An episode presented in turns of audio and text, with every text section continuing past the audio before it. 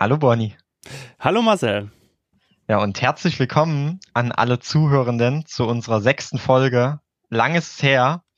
Ähm, nicht so lang wie davor, glaube ich. Also wir sind ein bisschen schneller jetzt mit einer neuen Folge, aber trotzdem war einiges dazwischen passiert, ist einiges dazwischen passiert. Und ja, ich freue mich, dass ich jetzt wieder mit dir hier zusammen quatschen kann, Bonnie. Ich freue mich auch sehr, Marcel. Und äh, bei einer neuen Folge Try and Error.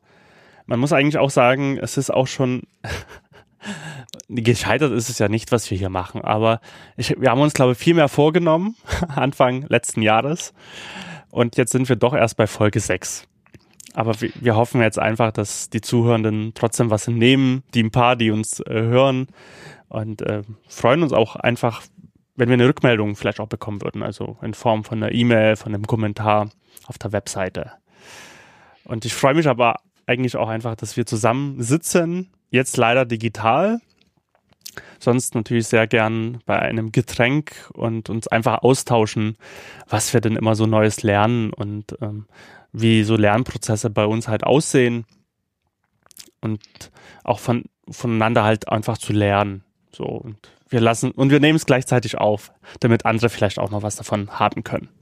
Richtig. Ursprünglich war der Podcast Try and Error rund um Autodidaktik, wie wir ihn ja betitelt haben, auch dazu gedacht, dass wir einfach regelmäßig schaffen, über aktuelle Geschehnisse bei uns im Leben zu sprechen. Und wie du schon sagst, auch, dass wir es schaffen, vielleicht dem einen oder anderen etwas mitzugeben. Und ja, jetzt sind wir bei Folge 6 so ein bisschen unter dem Titel digitale Zusammenarbeit oder digitales Zusammenarbeiten. Das haben wir uns als Thema vorgenommen.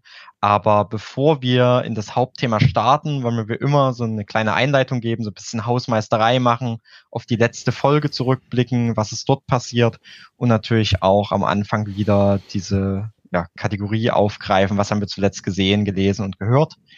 Und ja, dann lass uns vielleicht kurz über die letzte Folge sprechen, weil wir uns da ja ein Versprechen gegeben haben. Die letzte Folge hatten wir ja dann betitelt mit Social Media Must Die.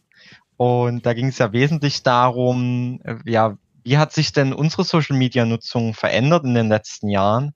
Und warum kehren wir auch so ein bisschen davon ab? Also privat soziale Netzwerke zu nutzen. Ja, beruflich ist das immer noch mal was anderes.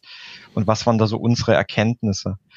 Und du hattest ja schon die ersten Schritte gemacht damals. Du kannst ja, kannst ja vielleicht noch mal ganz kurz sagen, was du schon unternommen hattest.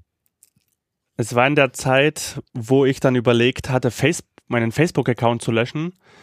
Ähm, nicht nur, weil ich dem ganzen Netzwerk sehr, sehr kritisch mittlerweile gegenüberstehe, sondern auch, weil ich es selber auch nicht nutze und meine Vorteile, die ich gesehen habe am Anfang, auch nicht mehr da sind. Und ich habe dann kurzerhand, war es an dem gleichen Abend, als ich ja noch eine Nachricht geschickt habe, dass ich das gelöscht habe? Ich glaube ja. ja. Und ich habe meinen äh, Facebook-Account gelöscht. Ich habe nicht mal, das ist mir im Nachhinein aufgefallen, eine Nachricht hinterlassen den Leuten nach Motto, ja, ich habe keine Lust mehr auf Facebook, hier ist meine E-Mail-Adresse oder, oder ähnliches, wenn ihr mich erreichen wollt. Aber im Nachhinein betrachtet habe ich immer noch Kontakt mit den Leuten, mit denen ich Kontakt haben will, auch, auch von meiner bulgarischen Familie her. Ähm, daher hat sich für mich nicht viel geändert, persö persönlich ja. gesehen. Aber Facebook ist weg und ich fühle mich auch besser. Also das, ja. ähm, ich habe es noch nie, ich habe erst heute drüber nachgedacht, als ich den Titel unseres letzten Podcastes ähm, gelesen habe. Und seit, ich glaube, November war das, ja, November saßen wir zusammen, da habe ich es auch gelöscht und seitdem habe ich es auch nicht vermisst, persönlich gesehen. Ja. Nutzt du noch Instagram oder Twitter oder ein anderes soziales Netzwerk aktuell? Instagram nutze ich auch nicht mehr. Das hatte ich vor acht Jahren genutzt, als er so aufgekommen ist. Damals fand ich es ganz spannend. Jetzt ist mir das halt auch zu viel geworden, gehört auch zu Facebook halt alles irgendwie schwierige Punkte. Und es zerrt einfach so sehr an meine Aufmerksamkeit, dass sich das nicht mehr gut für mich angefühlt hat. Was ich noch nutze, ist halt Twitter ab und zu die Woche. Also ab und mhm. zu heißt, ich schaue vielleicht dreimal in der Woche rein, schaue, was mich vielleicht interessiert. Ähm, aber selbst da ist, ich habe mich mit Matthias äh, unterhalten, mit dem, von dem ich ganz viel Podcasting auch gelernt habe, mit dem wir auch den Podcast Phonolog betreiben. Schon oft erwähnt. Schon oft erwähnt, ja. Und das äh, ihm geht's glaube ich auch so. Also ihm geht's auch so mit Twitter und den ganzen sozialen Netzwerken. Wir finden auch, ist irgendwas ist irgendwie kaputt gegangen im letzten Jahrzehnt. Man kann das auch gar nicht so richtig betiteln, aber das ist ähm, irgendwie auch an viel Charme verloren hat. Ähm, auch wenn ich es natürlich beruflich irgendwie auch brauche vielleicht und schaue und natürlich nutze. Aber im Endeffekt habe ich festgestellt, ich kommuniziere mehr direkt mit Leuten. Ich schreibe denen mehr eine E-Mail, melde mich und ähm, habe für mich immer noch den größten, den, das, den größten Feedback-Kanal dadurch. Also auch in der direkten Kommunikation einfach. Ja, das hatten wir auch beim letzten Mal, glaube ich, ganz gut zusammen ähm, erörtert, dass so diese Nutzung von ähm, sozialen Medien so eine ja Pseudo-Verbindung eigentlich nur herstellt. Ne? Man, man nimmt gerade bei Instagram, kenne ich das von mir, ich, ich, ich nehme andere wahr, was sie so in ihren Stories oder Beiträgen posten und habe das Gefühl eigentlich, ich würde verstehen, was bei denen passiert und würde mich dafür interessieren, aber eigentlich schwimmt es nur durch und die richtigen Kontakte und die richtigen, ja, den richtigen Austausch, der erfolgt eigentlich darüber, dass man schon miteinander schreibt, telefoniert und eben nicht über, über diese Sachen und die, die halt so eine eingebildete Zusammenkunft eigentlich nur darstellen. Aber, aber sehr, sehr spannend. Mm, ich bin, ich bin nicht so weit gegangen, dass ich meine, meine Accounts gelöscht habe, aber ich habe die Apps zumindest gelöscht auf dem Smartphone. Also ich habe dann ja. auch einen Tag später habe ich von meinem Smartphone ähm, Facebook gelöscht, ich habe Twitter gelöscht, ich habe Instagram gelöscht. Also ist alles nicht mehr auf meinem meinem privaten Smartphone drauf.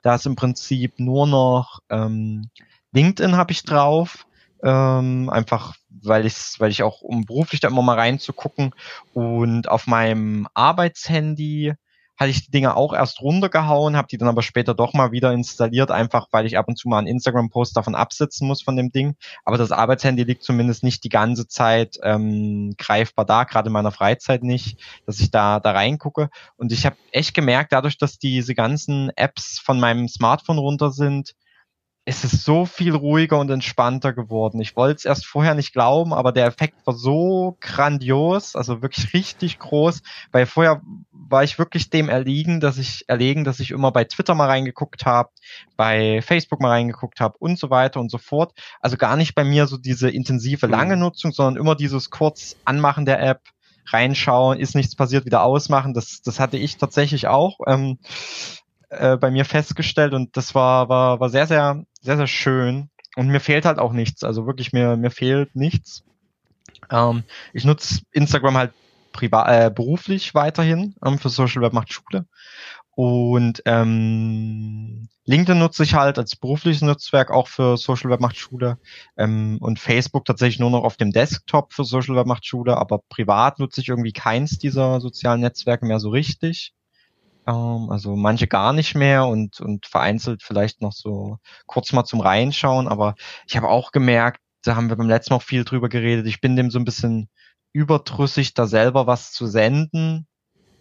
Und auch das Ganze zu konsumieren wird halt weniger, weil irgendwie der Mehrwert oft nicht gegeben ist oder es zumindest schwer ist, so diese Perlen zwischen diesem ganzen Schund irgendwie zu finden, weil dann ja doch die meisten irgendwie sich dort als Gurus selbst aufspielen oder dort halt viel Hate Speech ist oder viel Werbung oder viel so, ich sag immer so Kalender, Abreißblätter, Sprüche sich dort zu finden. Und leider passiert das auch mittlerweile bei LinkedIn. Das ist halt echt schade, dass LinkedIn so ein bisschen mehr zu, zu Instagram 2 wird ähm, und, und man da wirklich, wenn man da gute Kontakte behalten will und guten Input finden will, muss man halt viel aussortieren und löschen. Und eigentlich finde ich das auch nervig. Und ich bin am Ende eigentlich für mich zu dem Punkt gekommen, es gibt gerade kein soziales Netzwerk, was mir gefällt oder was, was irgendwie für mich einen großen Mehrwert bietet, der, der jetzt im, im, im Verhältnis zu dem Zeitaufwand steht, den man halt zum Aussortieren und so weiter dann nutzen äh, den man da aufbringt. Ne? Das ist irgendwie traurig. Ich meine, es gibt ja so ein paar soziale Netzwerkalternativen, die ja eher so kleiner sind ne, und so Nischen abbilden. Mit denen kenne ich mich aber nicht gut aus. Und da hatte ich auch irgendwie keine Lust, mich da reinzufuchsen. Aber so von diesen öffentlich Bekannten hm, eher nicht so. Geht mir sehr ähnlich. Ich, ich suche, also ich suche da auch immer noch, um zu schauen, vielleicht gibt's ja dann doch noch was, was man selber nutzen will. Ähm, ich finde, das habe ich auch letztes Mal schon gesagt, diese Mastodon-Alternative mhm. eigentlich sehr spannend, weil die basiert genau auf diesen Prinzipien, die wir uns eigentlich wünschen. So Fokus, du bekommst nur das, was du abonnierst oder wen du abonnierst ohne irgendwelche nervigen Sachen, ohne dass du dir über Datenschutz Gedanken machen musst, weil das ist halt alles sehr, sehr ähm, sauber aufgesetzt. Ähm, aber dort musst du natürlich schauen, wie viel, welche Leute sind dort. Also, mhm. die, denen ich folgen will. Also, wenn ich natürlich auf dem Chaos-Server vom Chaos Computer Club bin und mich vorrangig für IT-Themen interessiert oder für die Leute, dann sind natürlich alle dort. Aber wenn man so wie wir so ganz diverse Kreise hat, ähm, die sind natürlich nicht dort. Oder, mhm. oder sehr wenig, wenig. Und da, das wird noch eine Frage irgendwie auch für mich sein, okay, was, was will man, wenn man das doch noch machen will, wo, wo gliedert man sich halt an? Will ich halt sehr nischig gehen und muss halt, sind es ja vielleicht fünf Leute statt 500? Mhm. Ähm, das ist so ein bisschen die Frage oder will ich in die Breite gehen? Aber wenn man in die Breite gehen will, man muss ja auch feststellen, dass natürlich viele Leute jetzt ähm, gerade im Freundesbekannten Familienkreis, äh, da heißt es ja umso einfacher, desto besser. Und Alternativen ähm, sind auch manchmal dann doch noch mit ein bisschen Arbeit halt verbunden. Ja. Was hältst du denn von der Alternative Clubhouse? Oh Gott, oh Gott. Ich habe schon Einladungen bekommen, die habe ich alle abgelehnt. ähm, ich, ich finde es erstmal schlimm, dass ein Hype drüber herrscht. Ja. Das hat mich, das hat mich schon, schon abgetürnt. also das hat mich wirklich gar nicht angesprochen. Und ich muss halt sagen, ich finde das ganz schön krass, dass Clubhouse ein ganzes Kontaktbuch hochladen möchte. Oder mhm. muss auch zum Teil, wenn du es wirklich nutzen willst, komplett. Und mhm. äh, so WhatsApp-mäßig. So, so, so WhatsApp, da ist ja WhatsApp ja eigentlich noch harmlos dagegen, weil WhatsApp ja nur deine Handynummern hochlädt. Aber mhm. Clubhouse will ja alles hochladen. Das mhm. ist jetzt nicht so erstrebenswert, ja. finde ich. Also, ja. also gerade auch, wenn man ein sensibles Kontaktbuch hat mit Kontakten, ähm, die man jetzt nicht rausgeben möchte, will, sollte man das nicht nutzen. Ja. Ich, ich fand das tatsächlich sehr spannend, wie das so mhm. aufgeploppt ist. Also es waren ein Tag lang, habe ich bei Twitter und LinkedIn nichts anderes mhm. gelesen ähm, war das schon sehr genervt von, habe mir natürlich auch meine eigenen Gedanken gemacht, habe da positive wie negative Stimmen äh, einfach mal angeschaut, gelesen und versucht für mich einzuordnen. Hm, der Hype hat aber, wie du sagst, na überwogen und ich habe auch direkt gesehen, welche Menschen da natürlich auf den Zug aufspringen und da was für sich sehen. Und das sind dann auch wieder Leute, die ja im Marketing unterwegs sind. Das sind Leute, die vielleicht so in einer Startup-Szene unterwegs sind, die da natürlich auch zum einen die Möglichkeit sehen, Insights zu bekommen, die sie woanders vermeintlich nicht bekommen ähm, wo ich auch nochmal eine ganz eigene Meinung dazu habe. Und zum anderen, die natürlich da auch senden wollen. Ähm, mich hätte jetzt nur interessiert, dadurch, dass es ja ein, was, was ähm, das, das große Thema Audio da ja eine Rolle spielt oder dass es halt Audio-only ist, was ja eigentlich genau dein Thema ist, auch, auch mit, ne, mit dem Sounddesign, aber ja auch mit den Podcasts, ähm, wie du das betrachtest und vielleicht wie du ähm, so eine so eine Lösung jetzt losgelöst von Clubhouse betrachtest, also synchrones Audio only ähm, als als soziales Netzwerk, was du dazu denkst, weil es ja dann doch nochmal was anderes als Podcast, in dem es halt die ganze Zeit live ist. Ähm, was was ich finde ein spannender Ansatz ist und was es ich kannte es vorher so noch nicht, so ein so ein Netzwerk, was was praktisch so Live Audio die ganze Zeit so anbietet wie ja, wie, ja, genau, ne? Also ich finde es von der Perspektive her wirklich auch spannend, dass man merkt, die Leute sind interessiert an Austausch oder an Inhalt äh, oder, oder an viel Inhalt zu konsumieren. Weil das merkt man an Clubhouse schon. Ähm, also vielleicht nochmal kurz erklärt, was ist die Funktionsweise? mindestens zwei Menschen treffen sich dort, machen einen Raum auf, das ist quasi eine virtuelle Bühne und sprechen über ein selbstgewähltes Thema. Das, das Ganze kannst du vorplanen, das kannst du als Link versenden. Man muss sich natürlich ähm, bei Clubhouse anmelden. Also man muss die App installieren. Zurzeit gibt es die auch nur für iOS, weil wahrscheinlich die Integration einfacher ist für die Audiotreiber und so weiter. Hm. Vielleicht, vielleicht auch nicht, da kenne ich mich nicht im Detail aus über Programmierung. Ähm, und dann kann man den Raum, die Bühne aufmachen und dann können wir über ein Thema sprechen, zum Beispiel wie jetzt. Andere Personen sehen das, es ploppt dann bei Clubhouse auf und können dem beitreten und können zuhören. Mhm. Und wenn Sie eine Frage haben oder einen Input, können Sie die Hand heben und du als Moderatorin oder Moderator kannst sagen, okay, die Person kommt jetzt hin dazu und schon hast du ein Publikum erreicht und es gibt eine Interaktion. Ähm, und ich finde, die Idee an sich ist gar nicht, es ist gar nicht schlecht. So, weil du halt ermöglichst, ähm, mit anderen Menschen, die du gar nicht kennst, in Interaktion zu treten. Und man sieht halt, was ich gerade so angeschnitten habe, die Leute wollen gerne, glaube ich, mehr Inhalte wieder konsumieren in irgendeiner, mhm. in irgendeiner Form. Also in Langform nicht mehr so dieses, oh, ich habe jetzt haufenweise Werbung gesehen bei Instagram und nur so Snippets, sondern ich kann mich drauf einlassen. Ich kann das theoretisch auf dem Handy laufen lassen wie ein Podcast und kann das nebenbei ja. hören, was andere zu denken. Und wenn ich selber einen Einfall dazu habe, muss ich, kann ich mir den nicht nur aufschreiben für mich selber, auch oder gedanklich damit mich mal auseinandersetzen, sondern ich kann halt auch interaktiv in dieser Runde beitreten. Ja. Ich glaube, das ist auch das große Neue, weil an sich mhm. gibt's ja all diese Sachen, gibt's ja in Podcasts, ne? so eine intensive Beschäftigung mit einem Thema, wichtige Insights, Inhalte, das hast du ja alles in einem Podcast auch oder sogar ne, noch besser, weil der oder diejenige das halt auch vorbereiten, vorplanen kann ähm, und ja auch dann hinterher nochmal schneiden und bearbeiten kann und es halt nicht nur live ist. Ähm, auf der auf der anderen Seite hast du halt die, diese direkte, wie du gesagt hast, eine Mitmachmöglichkeit nicht in einem Podcast. Ähm, die hast du halt erst im Nachhinein, indem du Kommentare und so weiter schreibst. Da findet ja eine sehr intensive ähm, Auseinandersetzung mit statt. Also wenn man so ein bisschen bei Podcasts zum Beispiel von Tim Pritloff und so zuhört, dann sagen die auch immer, ihre Zuhörenden schreiben da wirklich sehr ausführliche Texte, sehr ausführliche Kommentare, setzen sich sehr intensiv mit dem Podcast auseinander und schreiben dann was dazu. Also das ist jetzt nichts, was nur, nur bei Clubhouse dann passiert, aber du hast natürlich keine, keine direkte Live-Mitmachmöglichkeit. Das ist schon ein, ein großer Mehrwert. Ne, ähnlich wie man ja auch merkt, dass das bei Twitch sehr beliebt ist, dass so die Community mit eingebunden wird, wenn man, wenn man bei Twitch streamt und dann ja im Prinzip deine, deine Abonnenten da auch mit was in den Chat schreiben können. Das hat schon einen hohen Beliebtheitsfaktor. Und bevor YouTube sein Live-Geschäft so ausgebaut hat, ähm, war Twitch damit natürlich viel weiter. Ne? Bei YouTube konntest du auch im Prinzip nur danach praktisch ähm, kommentieren. Das ist schon gut. Das finde ich auch, auch gut.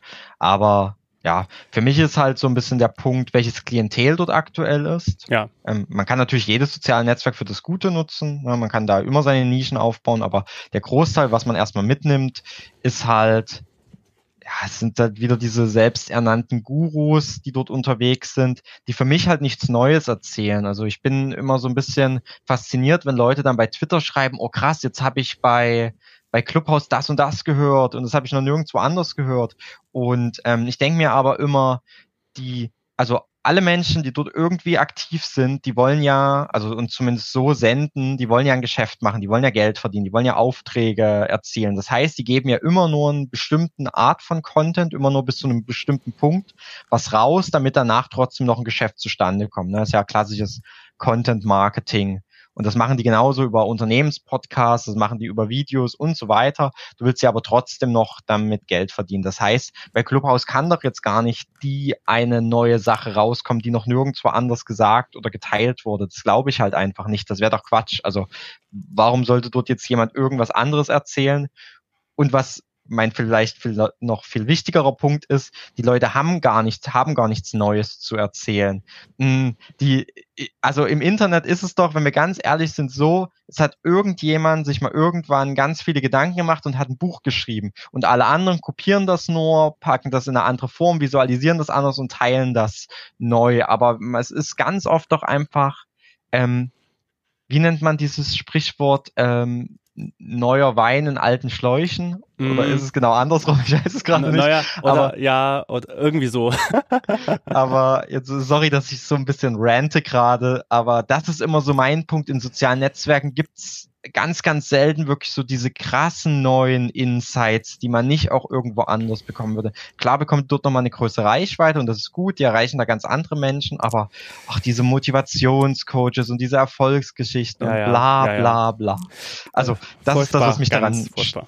Ja, genau. Das ist das, was mich daran stört. Ansonsten bin ich aber voll bei dir. Das ist eigentlich eine coole Idee, ähm, wenn es jetzt halt nicht mit der Ausgangsbasis gestartet wäre, wie es gestartet ist. Also na, so sehr hat so einen elitären Touch durch dieses Einladungsding. Mhm. Es ist erstmal nur für iOS. Klar, das kann man alles vielleicht damit begründen, dass es erstmal, die müssen die Server aufbauen, die müssen erstmal gucken, wie es läuft und es ist erstmal so eine Beta-Phase, ist ja auch alles völlig okay.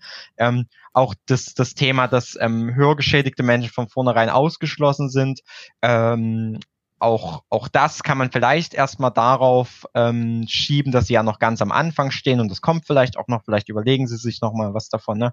Also sicher kann man für jedes Gegenargument auch ein, auch ein Fürargument finden und so weiter, aber ja, der, der große Punkt, warum es für mich jetzt nicht so den Mehrwert bietet, ist, ist halt das, das eben angesprochene, dass da, ich glaube, nicht viel Neues bei rumkommt.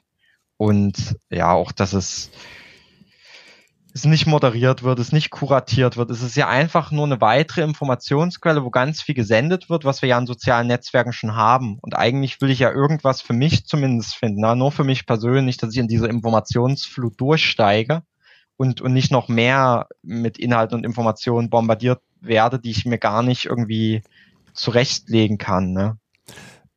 Ich muss mich auch gerade korrigieren. Also es kam irgendwie sehr, sehr rüber, dass ich das so toll finde. Ich finde das gar nicht so, so toll.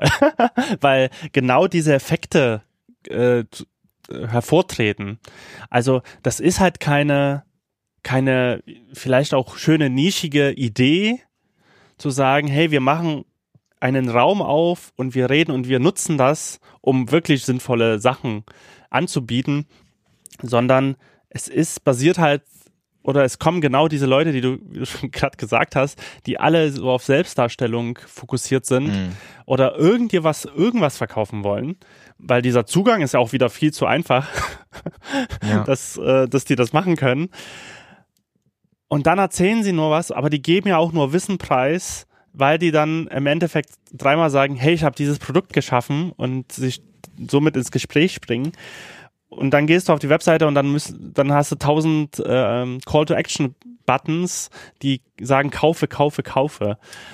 Mhm. Und äh, das ist ja jetzt nicht so, dass es ja rein von, von äh, Leuten aus der Wissenschaft sind, also die dort jetzt mhm. aktiv sind, die dir wirklich ja.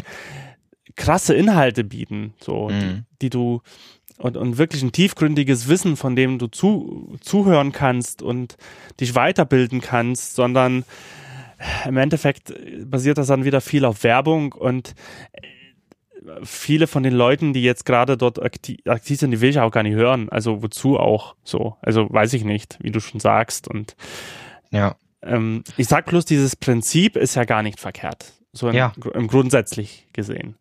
Ja. Und aber wie das halt natürlich jetzt genutzt wird und ich meine, macht man sich ja nichts vor, die haben ja auch viel Risikokapital eingesammelt und so. Das ist mhm. ja, und im Endeffekt hantieren die erstmal mit deinen Daten als, also mit mhm. deinen Kontakten, mit ja. dem alles, was du da hast und ja, ja, ja. We weiß ich nicht. Also mhm. verkümmert eigentlich auch sofort durch diesen Hype und alles wieder, finde ich persönlich mhm. gesehen. Also, dass diese Idee und vielleicht kommt das immer wieder jetzt, ne, dass man, dass zwar neue Netzwerke, mhm. soziale Netzwerke kommen, aber dass mhm. die einfach durch Hype sofort eigentlich auch wieder kaputt gehen in irgendeiner Form.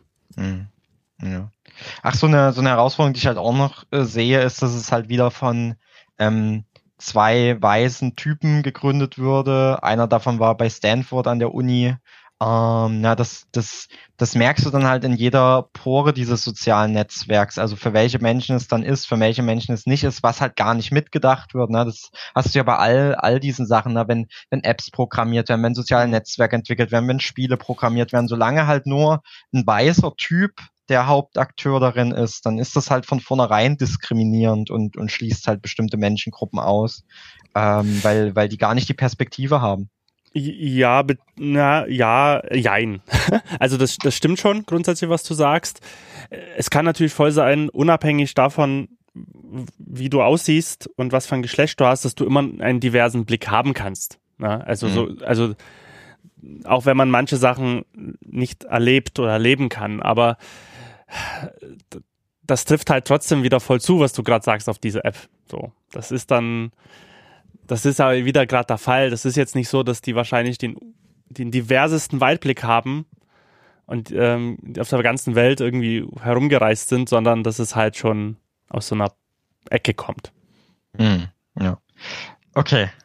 So, jetzt haben wir so genug. Wir haben auch viel zu viel Raum wieder dem ganzen Thema gegeben. Ja. Aber ähm, ja. wenn wir uns gerade im sozialen Netzwerk, also nur so Abschlu zum Abschluss, ich, ich nutze das nicht. Ich möchte es auch irgendwie nicht nutzen, aus, ja. aus vielen Gründen. Aber ich fand trotzdem spannend, nochmal so deinen Blick als Audiomensch auf das Ganze. An, an sich, Audio, also super. Also ich kann mir auch Konzerte drüber vorstellen und so, über dieses Prinzip. Das ist ja, ist ja total gut, aber ja, die, ja. es ist halt schwierig. Ich hätte mich mehr gefreut, wenn das aus Europa kommen würde, zum Beispiel auch. Aber das ist auch nochmal ein anderes Thema. Hm. Okay. Dann springen wir doch in den nächsten Block, ähm, wo mich sehr interessieren würde, was du vielleicht zuletzt ähm, aufgenommen hast an Inhalten, Bonnie. Was hast du denn zuletzt gelesen? Ich versuche mich kurz zu fassen, damit wir zu unserem Hauptthema dann auch später ähm, kommen können. Ich habe gelesen ein Fachbuch von Thomas Görne. Das ist ein Professor für Tongestaltung, der ähm, sehr gute Literatur schreibt, sehr ausführlich, tolle Einblicke gibt. Also das eine andere Buch ist, jetzt muss ich über, über zum Thema Sounddesign. Und zwar heißt das, ist, äh, jetzt einen Moment bitte. Sounddesign, also aber was ich gerade so aktuell gelesen habe, war äh, über Tontechnik. Und das andere mhm. Buch, was ich schon vorher hatte, war Klangwahrnehmung, Emotion von mhm. ihm und da ist er sehr, da geht er sehr ausführlich über die Wahrnehmung von Ton ein, was für Basics ähm, da vorhanden sind und wie das halt auf uns wirkt. Und bei der Tontechnik ist es halt auch nochmal ein, ein gutes Standardwerk zum Thema Mikrofonierung, Mischpulte und so weiter. Und klar habe ich einiges schon gelesen in der Richtung, aber man kann ja nicht genug lesen und man kann sich, glaube ich, auch nicht genug auch so Basics immer mal wieder vornehmen um ähm, die aus unterschiedlichen Perspektiven auch zu verarbeiten. Spannend. Ähm, okay, was hast du denn gehört und gesehen noch? Ich habe gehört den Bulgarian History Podcast. Ich weiß gar nicht, ob ich den schon mal hier erwähnt habe. Ein Podcast von einem ähm, Amerikaner, der mittlerweile seit acht oder zehn Jahren in Sofia lebt, in der Hauptstadt von Bulgarien. Und da, und da das ja auch mein Geburtsort ist, bin ich natürlich sehr interessiert und bin möglichst mehrfach im Jahr dort. Und im Bulgarian History Podcast rollt er die ganze bulgarische Geschichte auf, Folge für Folge. äh, auf englischer und mittlerweile auch auf bulgarischer Sprache. Sehr, sehr spannend. Ähm, und man erfährt ganz viel, wenn man sich dafür interessiert. Es, und ist in Bulgarien immer bekannter auch dadurch geworden. Und das ist ähm, für mich immer, immer noch ein schöner Podcast der genau dieses Kategorie oder dieses, diesen Spirit von Podcast immer noch trifft, so ein, sich ein persönliches Thema zu nehmen und darüber zu referieren. Und gesehen, gestern erst äh, die Expedition Arktis, ein Jahr ein Schiff im Eis, mhm. ähm, zu finden in der ARD-Mediathek über das ähm, Expeditionsschiff Polarstern. Und, und das Filmteam hat fast ein ganzes Jahr die Crew begleitet und die Wissenschaftlerinnen und Wissenschaftler und es ist total spannend, äh, das zu sehen. Ähm, das ist natürlich immer noch äh, auch teilweise eine klassische Doku mit viel Off-Text zum Teil. Aber das wandelt sich auch dann so ein bisschen und äh, wird immer persönlicher von den Personen, ähm, die dargestellt werden. Und man sieht halt, wie sie bei kältesten Temperaturen äh, draußen sind, ihre ähm, Messungen durchführen und so. Ist sehr spannend, kann man mhm. sehr empfehlen. Cool, cool, das klingt echt interessant. 90 Minuten, schöne, schöne, schöne Abendunterhaltung. Ja, das stimmt, das stimmt. Was hast denn du äh, gelesen, gesehen, gehört? Genau, ich versuche mich auch kurz zu halten. zuletzt gesehen habe ich die fünfte Staffel von CX Spawns, ähm, eine Science-Fiction-Serie, die zuerst bei Sci-Fi lief und dann bei Amazon mittlerweile zu finden ist. Insgesamt wird es sechs Staffeln geben, basiert auf einem auf einer Romanreihe, wo es glaube ich schon acht Bücher oder mehr sogar gibt. Aber ja, mit Staffel sechs soll es irgendwie enden dann. Ähm, mal sehen, wie es dann anders fortgeführt wird, ähm, visuell, was was die restlichen Bücher angeht.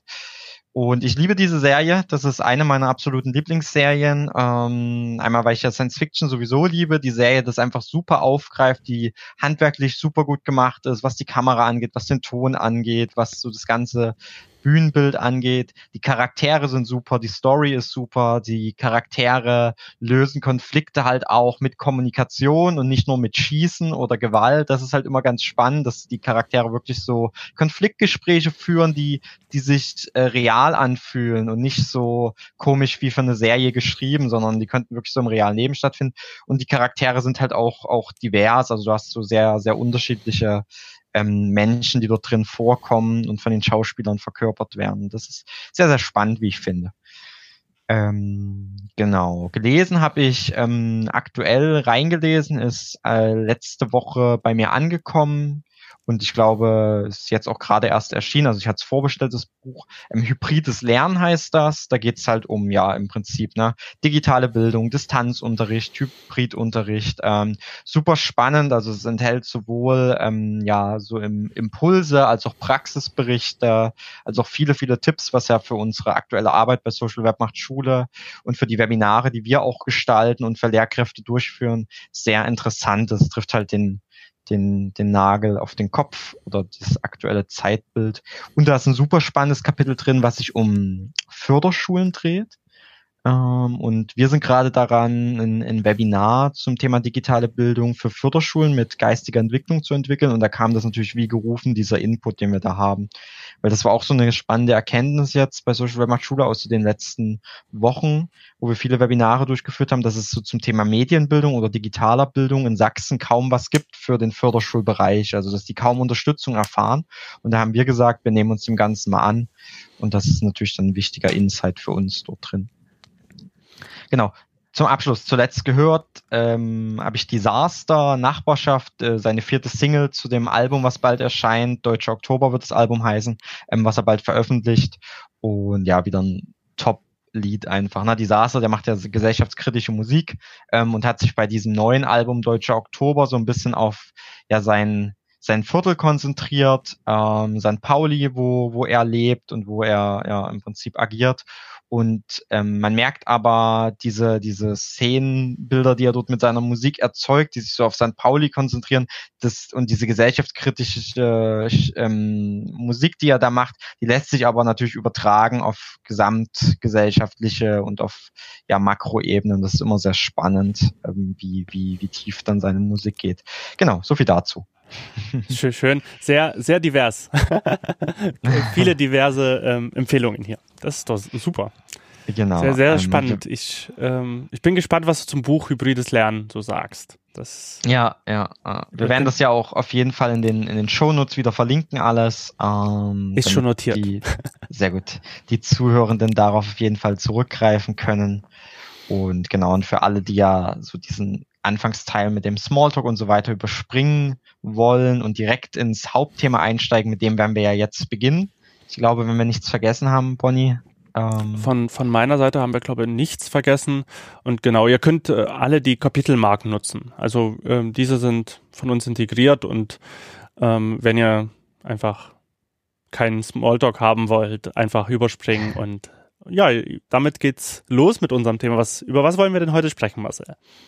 Genau, ich hatte es schon angekündigt, digitale Zusammenarbeit. Da kann man sich jetzt viel drunter vorstellen. Aber da unser Podcast sich ja auch um Autodidaktik dreht, hatten wir überlegt, dass wir einfach mal darüber berichten wollen, wie sich denn für uns so die Zusammenarbeit seit dem Lockdown verändert hat. Also mit unseren Kunden, mit unseren PartnerInnen, mit ähm, ja, Menschen, mit denen wir einfach zu tun haben im Bildungshochschulbildungsbereich und so weiter und so fort und da einfach mit euch so ein bisschen was teilen. Ähm, da werden Videokonferenzen sicher eine Rolle spielen, Kommunikationstools, der Austausch, ähm, vielleicht aber auch, ähm, ja, was das mit einem eigentlich macht, wenn man den ganzen Tag nur virtuell miteinander zu tun hat und sich live gar nicht mehr so sieht und trifft. Und wir werden dann einfach versuchen, verschiedene Sachen anzureißen und gucken mal, wo sich das Gespräch hin entwickelt. Wunderbar. Vielleicht stelle ich ja gleich mal zum Anfang eine Frage. Wie, Fang sah, an, Bonnie. wie sah denn dein Alltag oder besser gesagt deine alltägliche Kommunikation mit ähm, mit ähm, MitstreiterInnen, ähm, PartnerInnen und so weiter aus, bevor jetzt die Pandemie ausgebrochen ist?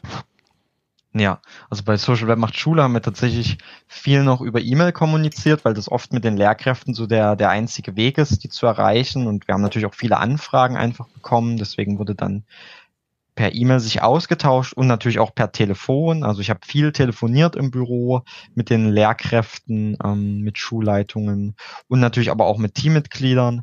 Ähm, dass so die Außenkommunikation intern war wir natürlich ein bisschen moderner aufgestellt oder sind wir ein bisschen moderner aufgestellt. Da haben wir ähm, teilweise uns mal über eine Videokonferenz zusammengeschaltet schon, ist aber sehr, sehr selten eher passiert. Wir haben oft telefoniert intern zusammen. Wir haben eine Signal-Gruppe, über die wir uns auch austauschen und ähm, haben auch mit, mit E-Mails kommuniziert. Ähm, warum wir jetzt nicht, also anders, man kann natürlich auf, auf viel mehr interne Kommunikationstools schon zurückgreifen. Es gibt ja mittlerweile da en masse Sachen wie jetzt zum Beispiel Slack oder ähnliche Rocket Chat. Davon haben wir jetzt bei Social Web Macht Schule gar nicht so viel benutzt, einfach weil wir ein kleines Team sind auf der einen Seite und auf der anderen Seite, weil bei uns so die Struktur mit den Mitarbeitern im Kernteam und den TrainerInnen, die so ein bisschen außerhalb sind, dann doch nochmal eine andere ist. Ähm, deswegen ist da doch oft ähm, E-Mail und Telefon ein gangbarer Weg auch für uns gewesen. Ähm, wir haben einen internen Newsletter, den wir auch nutzen, den die TrainerInnen dann auch jeden Montag bekommen. Und das hat eigentlich ganz gut funktioniert in der, in der Vergangenheit. Aber Treffen, die ihr dann hattet, fanden alle analog im Büro statt. Stimmt, genau. Das ist natürlich der, der wichtigste Punkt noch, ähm, dass wir uns einfach ganz oft getroffen haben. Also im Büro habe ich mich natürlich sowieso mit meinen Kollegen und Kolleginnen gesehen, aber auch die TrainerInnen von außen, die kamen dann ins Büro und dann haben wir hier Konferenzräume genutzt und uns darüber ganz viel ausgetauscht und darüber halt auch Konzepte entwickelt und so weiter und so fort. Und äh, diese Konzepte habt ihr auch wahrscheinlich analog an, einer, an einem Whiteboard festgehalten, mit, mit Papier wahrscheinlich auch. Genau. Also ich sehe jetzt auch gerade, wir sehen uns nämlich auch bei Signal gerade über die Desktop-App und da sehe ich ja auch ganz viele ähm, Notizzettel zum Beispiel. So an, genau. an der Pin, an der großen Pinnwand.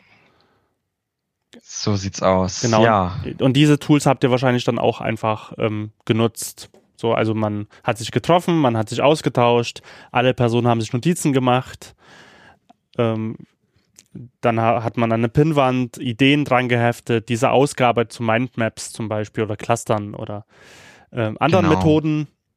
Und im Endeffekt hat es auch jemand digital wahrscheinlich festgehalten, fotografiert, nochmal abgetippt. Richtig, genau. Oft dann einfach halt noch digitalisiert, indem man es halt abfotografiert, nochmal in unser Tool lädt. Also wir nutzen ja Notion und Trello bei Social Web macht Schule zum, zum Projektmanagement und zum Aufgabenmanagement. Und genau, oder halt, und teilen das dann halt über diese gängigen Kommunikationswege nochmal. Also das war dann schon, das war halt so ein, so ein Mittelding aus, aus analog und digital, ne? digital zur Dokumentation des Ganzen und viel Arbeit, aber halt einfach auch vor Ort, weil das halt gut geklappt hat immer. Und das hat sich natürlich maßgeblich verändert jetzt. Aber mich würde auf der anderen Seite noch interessieren, wie war das denn bei dir, ähm, gerade jetzt als, als Selbstständiger da auch, wenn du ähm, mit deinen Kundinnen und Kunden ähm, in Kontakt warst oder potenziellen Geschäftspartnern einfach. Wie lief das vielleicht ja vor dem Lockdown ab? Ne? Was, was war da noch anders? Ich arbeite ja wie ich ja schon erzählt habe, im Sounddesign-Bereich ja ganz viel. Das heißt, ich mache Soundeffekte für, für Videos, Filme, Podcasts und ähm, immer mehr so für meine eigenen Projekte, für Installationen. Und da war das ja meistens so, dass die ganzen Personen, mit denen ich zusammenarbeite, gar nicht in Dresden sind. Mhm. Also die sind zum Beispiel in Berlin die sind zum Beispiel in München, äh, zum Beispiel in äh, Stuttgart oder in der Schweiz oder wo auch immer. Und ähm, das hatte zur Folge, dass man sowieso mittlerweile schon digital zusammengearbeitet hat. Das heißt, man, man hat auch vorher schon E-Mails sich geschrieben zum Beispiel, man hat miteinander telefoniert ähm, und wir haben auch schon Videokonferenzen genutzt ab und zu. Du sagst ab und zu, also es war jetzt nicht, nicht auf jeden Fall der Regelfall, dass ihr das, euch per Videokonferenz oder Zoom oder was auch immer mit welchem Tool dann zusammengeschaltet hattet. Genau, sondern ähm, das war ab und zu. Ich habe mehr mit den Leuten telefoniert, ähm, oft, ähm, mhm. weil da war, je nachdem, waren die auch mal unterwegs. Man kann sich das ja vorstellen, wenn man ähm, jetzt zum Beispiel einen Film schneidet oder halt auch Musik macht oder oder oder oder hat man konzentriert man sich ja ganz äh, intensiv auf seine Arbeit. Das mhm. heißt, man will auch nicht ständig irgendwie abgelenkt werden oder mhm. ähnliches. Ähm, und oft hat man dann den Fall, dass die Leute dann lieber telefonieren, so mit einem, weil sie sich dann mhm. nochmal ganz anders konzentrieren können, ich nebenbei Notizen machen können und so weiter. Äh, Videokonferenzen, ich habe, ich muss halt sagen, vor der Pandemie eigentlich nur Skype genutzt. Mhm. Wahrscheinlich, weil wir das alle aus Mitte der 2000er mhm. kennen ja. und äh, schon immer irgendwie äh, genutzt haben. Und ähm, das war eigentlich so das Tool, was ich auch so, so kannte. Ja. Vorher, wahrscheinlich geht es dir da ähnlich. Ähm, und wir haben, warum haben wir gar nicht so auf Videokonferenz gemacht? Ich, ich glaube, das war gar nicht so relevant immer. Also es war mal schön, ja. wenn es mal geklappt hat, aber meistens eigentlich, wie gesagt, schon telefoniert, ähm, sich per E-Mail ausgetauscht. Und wenn man mit anderen gearbeitet hat an, an Projekten, zum Beispiel auch an Kunstausstellungen, wo ich immer mal mitgewirkt habe oder äh, zum Beispiel ähm, in einem Verein, wo man sich engagiert hat, ging schon vieles über Slack zum Teil auch. Also ja. Slack ist halt eine, ein Tool, was eigentlich die Möglichkeit bietet, Kanäle aufzumachen zu bestimmten Themen innerhalb eines Projektes oder innerhalb einer Organisation. Ähm, und dort können die Personen quasi miteinander chatten, wenn man es so will. Also es ist wie ein großer Gruppenchat und alle können ähm, Ideen schreiben, können Links posten, es können Umfragen stattfinden, mhm. können Ideen festgehalten werden in Form von Text. Und ähm, das bietet sich schon, also dieses Prinzip grundsätzlich bietet sich schon ab einer gewissen Größe halt an. Wenn man so miteinander kommunizieren will. Und das habe ich auch ab und zu genutzt wie gesagt, Skype. Ansonsten ähm, hat man viel telefoniert mit den entsprechenden Personen. Es ist halt oft auch eins zu eins Kommunikation gewesen bei mir. Das heißt, ich habe eine konkrete Person, mit der habe ich mich dann äh, zusammengefunden und äh, mit denen kommuniziert. Weil du es auch gerade schon vorher erwähnt hast, ich arbeite ja auch mit der Süddeutschen Zeitung halt zusammen. Da hat man sich auch mal gesehen oder auch telefoniert. Also ich war auch ab und zu jetzt in München. Ähm, um da konkret an Ideen auszuarbeiten, weil es hat einen riesen Vorteil bei meiner Arbeit, wenn ich an Soundeffekte arbeite. Ich kann das alles ja mittlerweile in meinen Laptop transportieren und halt vorspielen. Und ich kann halt live was verändern und dann kann man sich das anhören. Also das ist ähm, auch ein Prinzip, was man früher aus, aus Tonstudios auch schon immer genutzt hat. Man, man geht, man trifft sich zusammen, und arbeitet an, an Dingen und man hört sich gegenseitig seine Ideen an, ähm, kann gleich sagen, hey, so ist es gut, so ist es nicht so gut. Und ähm, das hat für mich mal ganz gut funktioniert. Ja, klingt sehr spannend, auf jeden Fall. Ich glaube auch, es war früher einfach gar nicht so präsent, Videokonferenzen zu nutzen. Ne? Wenn du was klären wolltest, hast du halt telefoniert, um dir nicht ewig E-Mails hin und her zu schreiben. Und dann war auch allen klar, man telefoniert jetzt auch nicht ewig, sondern man klärt das schnell. Ne? Ich glaube, es gibt wenige Menschen, die lange gerne telefonieren wollen. Das war irgendwie verbindlich und schnell und dann auch erledigt. Und dann hat man sich noch seine Notizen gemacht. Und dieses Videokonferenz-Ding, also selbst in meiner Zeit vor Social Web macht Schule, wo wir das im, im, im Job da genutzt hatten, um ja Schulung zu halten und so weiter. Klar war das gegeben, aber um sich mit Kolleginnen und Kollegen auszutauschen, hat man dann doch schnell mal zum Hörer gegriffen und die angerufen. Ähm, das war einfach viel verbreiteter, beziehungsweise das andere war nicht so präsent. Es gab ja die Technik trotzdem schon, na, Zoom gab es ja trotzdem schon und WebEx und so weiter. Wie gesagt, man hat ja auch Schulungen und Webinare darüber durchgeführt, aber das war einfach nicht so, so gängig, aus welchen Gründen auch, auch immer man das dann nicht so oft genutzt hat. Wahrscheinlich, weil man, weil man sich mehr fokussiert hat, sich zu treffen auch. Also man muss ja feststellen, mhm. Videokonferenzen zu führen ist gar nicht mal so trivial auch, so zum Teil. Mhm. Also in dem Sinne trivial, dass man sagt, okay, alle müssen ähm, ein gutes Headset haben, zum Beispiel. So. Weil mhm. wir kriegen das ja auch alle mit, wenn, wenn jemand ein, keinen guten Ton hat ähm, und das Kratz übersteuert ist und und und, macht das gleich ganz, äh, macht das gar keinen Spaß mehr oder ja. es stört. Ähm, und ich finde auch, das sind so Punkte, die eine Videokonferenz sehr anstrengend machen. Und der Klang eines Telefons, zum Beispiel eines Telefonsignals, ist uns bekannt. Und die Geräte sind mittlerweile gut standardisiert, dass, dass die alle relativ gleich klingen. Das finde ich mhm. dann wen, zum Beispiel wesen, weniger anstrengend, als wenn du eine, eine, äh, eine Videokonferenz hast und alle haben unfassbar unterschiedlichen Ton, weil natürlich die Headsets komplett unterschiedlich sind. Ähm, und ich, sowas finde ich zum Beispiel sehr anstrengend. Stimmt, ja. Ja. Das ist ein ganz wichtiger Aspekt, den du da schon anreißt. Dass der, der ja, das, das gar nicht so trivial ist mit der Videokonferenz. Für uns jetzt schon, man wählt sich einfach ein, man stellt einen Termin ein, das klappt schon.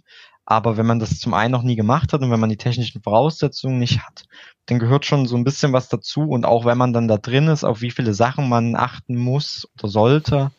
Ähm, und, und ja, ja, das, das ist ähm, als, als nicht digital arbeitender Mensch gehört da schon so ein bisschen was dazu.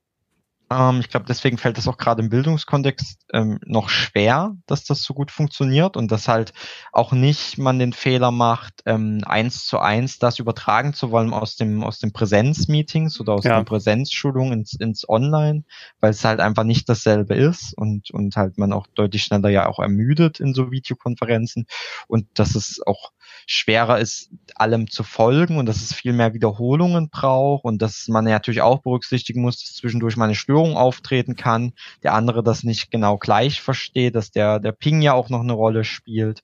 Das sind einfach viele Faktoren, die, die es natürlich so beim, beim Telefon erstmal jetzt nicht gibt oder die da einfach reibungsloser laufen und natürlich beim Vororttreffen noch viel besser funktionieren. Ähm, ja. Und ja. das war damals halt auch sehr schön noch, damals klingt so weit weg, ne, aber vor dem Lockdown, dass die Abwechslung zwischen du schreibst eine E-Mail und du hast ein Telefonat und du triffst dich mit jemandem vielleicht in einem Raum oder sprichst einfach mal, war natürlich mehr gegeben und es hat sich einfach anders angefühlt, wenn du mit jemandem auf dem Gang quatscht, den kurz abpasst oder auch in einem Konferenzraum bist und ihr beide euch haptisch gegenüber ja. sitzt und ihr einen Kaffee trinkt und so. Das ist was anderes, als wenn man sich in einer Videokonferenz gegenüber sitzt und jeder seinen Kaffee trinkt es, es ist halt doch dann nur zweidimensional, was, was einem da so. Äh, kom kom komplett und die Wahrnehmung ist halt eine andere. Also alleine, wie wir uns jetzt hören, entspricht da nicht unserer natürlichen Gewohnheit. So, dass ja. man sich also über so eine lange Zeit ähm, hören kann. Und zwar ist es ja eine, ich höre auch deine Stimme, die jetzt äh, digital bearbeitet klingt. So, weil äh, im, im Endeffekt weiß ich, oder das Gehirn weiß die ganze Zeit, Marcel klingt eigentlich anders. Aber ich muss mich ja. jetzt dran gewöhnen, dass er gerade so klingt. ja, ja. Das sind so auch unbewusst ganz viele Sachen, die damit einfach einhergehen, warum das halt nicht dasselbe ist, wie in der, in der ähm, physischen Welt sich gegenüber zu stehen. Und ich glaube, das wird auch mit technischer Weiterentwicklung ähm, nicht so schnell gelöst sein. Selbst wenn alle jetzt irgendwie die beste Technik hätten und wir das schnellste Internet hätten und störungsfrei und was auch immer, ist es halt einfach nochmal ein Unterschied und es ist verkraftbar, es geht, wir kommen alle damit klar, wir bekommen das schon hin. Ähm, der eine mehr, die andere weniger und so weiter und so fort. Aber es ist schon ein, schon ein Unterschied. Und spannend ist ja jetzt aber zu betrachten, wie sich so die Zusammenarbeit verändert hat. Wir haben jetzt darüber gesprochen, wie es ursprünglich war. Und was ist denn jetzt bei dir anders, Bonnie, wenn du dich abstimmst, zum Beispiel mit Partnern von der, von der Süddeutschen Zeitung? das ist gar nicht mal so anders als vorher, interessanterweise. Mhm. Aber das geht mir bei allen so, weil ich mit mit allen schon immer so zusammengearbeitet habe. Also klar, mhm. ich würde mich natürlich auch auch lieber einen Tag jetzt ähm, mit den äh, mit der Redaktion von der Süddeutschen Zeitung in München sehen. Da kann man halt mhm. intensiver zusammenarbeiten. Es geht natürlich jetzt nicht. Also lösen wir das schon über Videokonferenzen. Ähm, ich nutze dafür gerade äh, den Dienst von mailbox.org. Das ist ähm, ein sehr guter E-Mail-Anbieter, wo man seine privaten oder auch äh, gewerblichen E-Mails darüber verschicken kann. Ähm, und die bieten mhm. mittlerweile halt auch eine, einen ähm, Fork, würde man sagen, in der IT-Sprache, also eine eine Abänderung von dem freien Open Source Projekt oder von dem Open Source Projekt Jitsi. Das mhm. haben, hat man bestimmt schon mal gehört. Ähm, eine Open Source Software, die man auf seinen Server installieren kann und darüber halt Videokonferenzen ähm, laufen lassen kann. Und die haben das äh, professioneller halt aufgesetzt. Die haben halt ein eigenes Rechenzentrum und so weiter. Also die, der Dienst ist äh, darüber gesichert und äh, ich nutze das jetzt ganz intensiv, zum Beispiel, um mit der Redaktion da in Verbindung zu bleiben per Video. Das hat auch natürlich eine Chatfunktion und, und so weiter und eine Moderationsrolle. Und damit funktioniert das eigentlich sehr gut. Und ähm, dort tauschen wir uns halt drüber aus, aber sonst immer noch viel E-Mail-Kontakt ich finde halt auch E-Mail, ich glaube, man kann auch natürlich sehr genervt davon sein, wenn man viele E-Mails bekommt, aber ich finde immer noch, das ist die dezentralste Möglichkeit zu kommunizieren, unabhängig. Also mhm. das ist ja eigentlich so das beste Beispiel dran, was an der Funktionsweise, die auch jetzt so ein bisschen verloren gegangen ist mit diesen Haufen Messenger-Diensten, die man haben kann und Plattformen. Bei E-Mail gibt's halt standardisierte Protokolle und alle bedienen diese Protokolle. Mhm. Aber die Software kann ganz unterschiedlich halt aussehen, die man im Hintergrund halt verwendet. Also ja. du kannst ein ganz anderes Interface äh, webbasiert haben für dein E-Mail-Client als ich zum Beispiel. So. Oder wir können ganz andere Software auf dem Desktop dafür nutzen. Aber die Protokolle sind gleich und wir können alle damit kommunizieren. So. Mhm. Und das ist halt immer noch die unabhängigste Möglichkeit. Wenn, wenn man bedenkt zum Beispiel gegenüber Slack, das ist eine mhm. Plattform, das ist alles natürlich, man kann nicht dahinter schauen, was da passiert. Und wenn mhm. das Unternehmen sagt, wir haben keine Lust mehr oder wir gehen pleite, dann ist halt alles weg im Zweifel. Das stimmt. Und bei E-Mails kann man sagen, okay, wenn man mit seinen Anbietern nicht zufrieden ist, wechselt man diesen. Ja, ja. Und behält immer noch die gleiche E-Mail-Adresse. So, das ist halt ein so ein wesentlicher Punkt. Deswegen mag ich E-Mails, glaube ich, immer noch sehr, weil, weil das, glaube ich, das unabhängigste digitale Kommunikationsmittel ist. Mhm. Und ich muss aber dazu sagen, ich arbeite immer noch sehr vereinzelt äh, oder was heißt vereinzelt, ich arbeite immer noch direkt eins zu eins mit Personen. So, also das sind vielleicht zwei, drei Personen. Ich arbeite gerade nicht in Gruppen zusammen, wie du ja. das vielleicht machst. Ja. Das heißt, meine Kommunikationsmittel sind halt wirklich sehr gering. Das ist halt äh, da Jitsi, äh, die Jitsi-Software quasi dann für die Videokonferenzen, die E-Mails zu telefonieren. Damit komme ich eigentlich sehr gut zurecht. Mhm. Und äh, bei Wir gestalten Dresden zum Beispiel ein äh, Verein ähm, oder besser gesagt ein Branchenverband für die Kultur- und Kreativwirtschaft, wo ich ab und zu ähm, noch so, so tätig bin, unterstützend. Da nutzt man zum Beispiel halt auch Trello als zur Planung, mhm. äh, zur Themenfindung und so weiter. Ähm, das nutze ich dort halt auch, aber eigentlich basiert meine Arbeit eher darauf, dass ich mich mit Personen punktuell austausche. Also nehmen wir mal Sounddesign für einen Podcast. Man, man trifft, man trifft sich digital, man, man bespricht das Thema, man bespricht Ideen.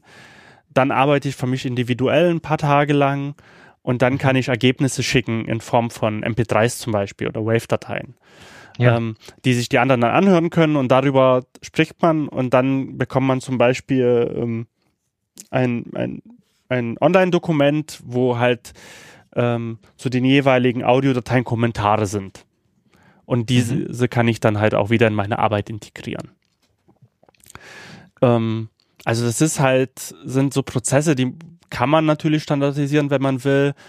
muss ich aber nicht unbedingt, weil die halt so in einem Umfang sind, die nicht zu Hunderten die Woche auftreten, sondern ja. im kleinen Rahmen sind und ich mit meinen, ich sag jetzt mal ganz klassischen, altmodischen, in Anführungszeichen, Kommunikationsmitteln da eigentlich ganz gut zurechtkomme.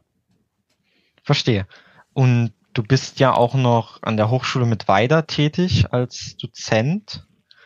Und hat sich dahingehend etwas verändert oder ist es gerade überhaupt möglich, mit den Studierenden da in Kontakt zu treten? Wie sieht da seit dem Lockdown deine Situation aus? Also ich hatte das Glück, dass die Hochschule mit weiter mit einem guten Hygienekonzept auch Präsenzlehre möglich gemacht hat und ich mhm. genau in dieser Präsenzlehre da war. Ah, ja. Also ich habe irgendwie für mich das große Glück gehabt, die Workshops ähm, vor Ort durchführen zu können mhm.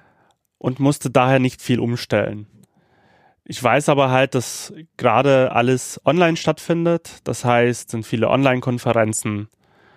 Ähm, ich glaube, mit unterschiedlichsten Plattformen. Mittlerweile hat, glaube ich, jetzt keine eigene Option, was Videokonferenzen betrifft, sondern die nutzen halt auch diverse Tools mhm. von anderen Anbietern. Ähm, ich kann das jetzt nie genau im Fall sagen, deswegen will ich mich da gar nicht aus dem Fenster lehnen. Aber die nutzen dann verschiedene andere Dinge. Ähm, es gibt aber auch zum Beispiel Jitsi, äh, habe ich schon verschiedenen, auf verschiedenen Universitätsservern halt gesehen, die das halt auch anbieten, ähm, mhm. dass, man, dass man darüber seine Konferenzen abhandeln kann als lehrende Person. Ähm, dort hat sich, glaube ich, nicht viel geändert. Ich weiß halt intern, dass natürlich viel Abstimmungsarbeit jetzt nötig ist in den mhm. einzelnen Fachgruppen, äh, in den einzelnen Teams, die dann halt zusammenarbeiten, die Lehre halt gestalten. Ähm, ich weiß gar nicht, ob sie so ein System wie Matrix haben. Das gibt es zum Beispiel an der TU Dresden. Matrix ist ein Kommunikations, eine auch, ich glaube auch Open Source, eine Kommunikationsplattform, wo man ganz, ganz viel abbilden kann, was ähm, interne Kommunikation, Chats und Co. betrifft. Das ist natürlich sehr praktisch, dass man das alles bündeln kann für eine Organisation darüber zum Beispiel. Gerade bei, wenn man so viele tausende Leute äh, koordinieren muss, ja. sich ko selbst koordinieren müssen. Ähm, also, aber an sich ist es immer noch so, dass ich mit den Verantwortlichen an der Hochschule, mit mit denen ich zu tun habe, auch immer noch per E-Mail mich abstimme, den Studierenden immer noch, ähm, also die mir eine E-Mail schreiben und ich auch eine E-Mail zurückschicke oder auch mal telefoniere, aber das ist eigentlich weniger. Also viel läuft dann immer noch über E-Mail. Ähm, ich muss aber halt auch sagen, dass mein Umfang dann auch relativ klein ist. Also ich werde auch mal was digital lehren, jetzt im, im Frühjahr, das, wenn das soweit, glaube ich, auch feststeht. Ähm, da werde ich auch mal eine Online-Veranstaltung durchführen. Aber an sich ähm, musste ich das jetzt weniger tun. So. Mhm. Also ein, Riesenglück. ja. Vielleicht. Also für mich zumindest ein Riesenglück, weil ähm, ich glaube, ich funktioniere besser äh, vor Menschen und äh, ja. nicht so sehr vom Monitor dann zu erzählen. Ja. Ah ja, war ja auch dann für die Studierenden bestimmt auch nochmal eine schöne Gelegenheit. Ne? Genau. Äh, man muss dazu auch sagen, dass ich ja Workshops durchgeführt habe, in, wo man mit Software umgehen musste. Und ähm, das wäre, glaube ich, digital sehr schwierig geworden. Also das zu koordinieren, wenn tausend Fragen kommen, wo ich nicht einfach in einem Raum durchgehen kann und fragen kann, hast du eine Frage, kann ich dir helfen, mhm. ähm, sondern das dann wirklich, ich habe auch mir schon überlegt, okay, muss ich dann irgendwie Termine vergeben und die Studierenden können, müssen sich das alles aufschreiben, was für Fragen sie zu der Software haben oder zu, zu, zu dem Tonprojekt und, und können sie es dann nur konkret stellen. Aber wenn die natürlich, wenn ihnen die Frage zu spät einfällt, dann ist es halt vorbei. Das wäre alles irgendwie schwieriger geworden. Mhm. Ähm, mal schauen. Aber das, ich hoffe jetzt einfach, dass ich im September, wenn ich wieder dort sein darf, ähm, auch äh, analog das machen darf. Ja, das wird hoffentlich gelingen, ja. Ähm, die Frage ist natürlich, die sich für mich stellt, weil du das gerade so ähm, angesprochen hast, was wird sich verändern, in, wenn ich jetzt zum Beispiel größere Projekte habe, wenn ich halt so eigene Projekte gestalten will, also eigene Projekte in Form von Kunstinstallationen ähm, und ich natürlich verschiedene Leute ins Boot holen will, würde man da auch weiter so interakt, also so, so unterschiedlich kommunizieren. Also da mal eine E-Mail, da mal ein Telefonat und ähm, ohne einen zentralen Dienst, wo man das festhält, oder würde man sich halt darüber auch organisieren? So. Ich, ich glaube, das ist halt wirklich, je nachdem, was man machen will, auch eine, eine unterschiedliche Perspektive. Weil wenn man nur zu dritt ist, kann man einfach individueller auf die Bedürfnisse der einzelnen Person gehen anstatt wenn man zum Beispiel in der, einer Hochschule angestellt ist und weiß, okay, gut, ich habe jetzt 50 Personen zu betreuen, da muss ich einfach auch sagen, ich gebe jetzt ein Mittel der Wahl, einen Kommunikationsweg der Wahl halt vor. Ähm, und die Personen regeln das alles darüber, damit man das zentral an, an einem Ort hat. Ja. Aber wie mhm. sieht's denn also, weißt du, oder hast du eine Frage dazu gerade? Wollte ich gar nicht unterbrechen. Äh, nee, alles gut. Ich fand das, fand das nur, nur interessant, genau. Den, den, den Ausblick auch. Wo könnte es hingehen? Hm? Bei, bei dir kann ich mir jetzt vorstellen, sieht's ja auch jetzt ganz anders aus. Du hast ja, wie du ja gesagt hast, du hast ja ein Team gehabt. Äh, das hast du ja immer noch, aber ein Team, was vor Ort war, im Büro war. Mhm. Mit denen hast du dich ausgetauscht, mit denen hast du mal schnell eine Idee besprochen. Ähm, Ihr habt euch zu Meetings zusammengefunden, ihr habt genau. an, an Mindmaps, an Ideen, an Konzepten gearbeitet. Ähm, wie sieht das denn jetzt digital bei dir aus? Ja, also bei uns hat sich tatsächlich von der Zusammenarbeit und Kommunikation sehr, sehr viel verändert. Ähm, einfach dem geschuldet, dass wir gar nicht mehr ins Büro können. Ähm, na, also das ist jetzt eine Ausnahme, dass ich heute hier in meinem Büro sitze, um, um diese Aufnahme zu machen das ein bisschen ungestörter zu sein, weil auch ähm, das Büro von Social Web macht Schule ist ja in dem Gebäudekomplex, wo auch Queo sitzt, ähm, weil wir ja auch eine Ausgründung aus Queo sind. Und da äh, ohnehin kaum jemand da ist, also sind fast alle Mitarbeitenden im Homeoffice. Und ja, seit Mitte Dezember ist das so. Und seit Mitte Dezember, wie gesagt, sind auch wir von Social Web macht Schule da alle im im Homeoffice. Und nur heute bin ich mal hier und zwischendurch, um die Post oder so abzuholen oder da mal reinzugucken. Das war es auch schon. Deswegen müssten wir natürlich da direkt umstellen. Wir waren das schon so ein bisschen gewöhnt, also weil zumindest einige Teammitglieder weil wir ja auch schon im März dann diesen Lockdown hatten, wo noch meine Vorgängerin Geschäftsführerin war. Die konnten also damit umgehen. Die hatten ja dann auch die Technik bei sich. Ähm, für ähm, einige Teammitglieder, für die das jetzt aber neu war, die halt auch erst seit September oder Oktober dabei sind, war es natürlich eine Umstellung.